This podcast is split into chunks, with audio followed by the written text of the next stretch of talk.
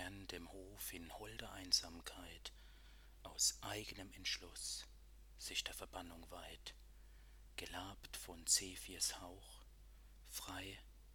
von der Ehrsucht